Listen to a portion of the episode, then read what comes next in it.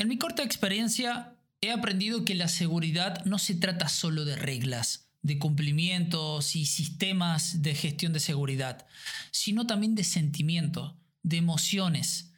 Sí, es un desafío muy interesante y creo también que ya no podemos confiar tanto en los análisis de causa raíz, la capacitación y el cambio impulsado de arriba hacia abajo.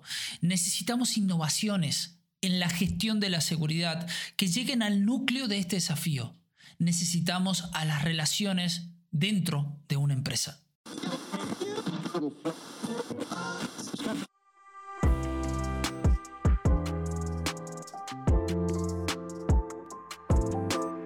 Buenas a todos, soy Sergio, tu anfitrión, y esto es Ergo Hop, comprender el trabajo para transformarlo.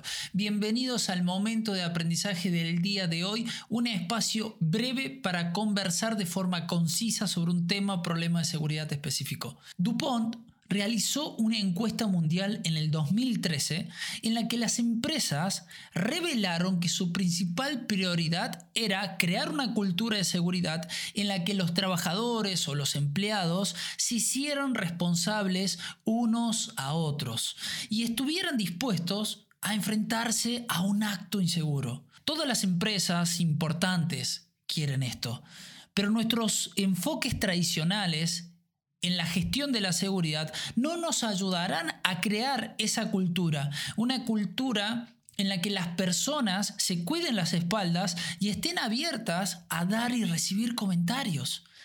Pero ¿qué es lo que falta, Sergio?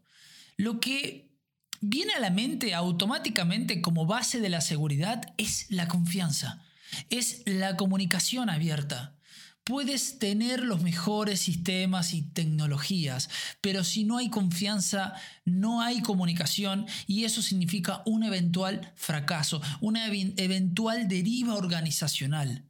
La importancia de la confianza y la comunicación abierta puede no ser nueva, pero la mayoría de las organizaciones hacen un trabajo bastante pobre en esta área.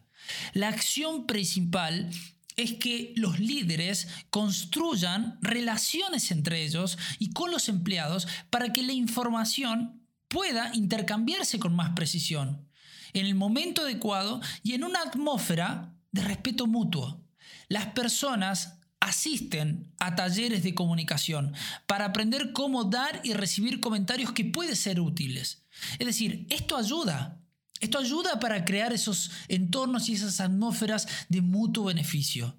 Enseñar a las personas cómo tener conversaciones efectivas, dar retroalimentación, se puede llegar a desperdiciar sin una rutina establecida donde se puedan practicar, evaluar y haya cierta certeza de seguimiento. Lo que hace que un programa sea exitoso es que los líderes se aseguren de que la información recompilada se use para hacer correcciones e involucren a los trabajadores en esas conversaciones sobre los datos en cuestión. Recrear conscientemente este tipo de relaciones en grupos de trabajo es un gran desafío, pero se puede lograr cuando se establece el entorno adecuado. Puede hacer que todos reciban capacitación en comunicación, pero hacerlo parte de la cultura requerirá que los líderes den el ejemplo. Un seguimiento constante y de mucha, mucha perseverancia. Gracias por escucharme. Este fue el momento de aprendizaje. Como siempre, envíame cualquier comentario, pregunta o idea para futuros episodios a mi LinkedIn o la casilla de email feedback arroba sergiogallardo.com. Gracias por tu tiempo y nos vemos en el siguiente episodio. Chao.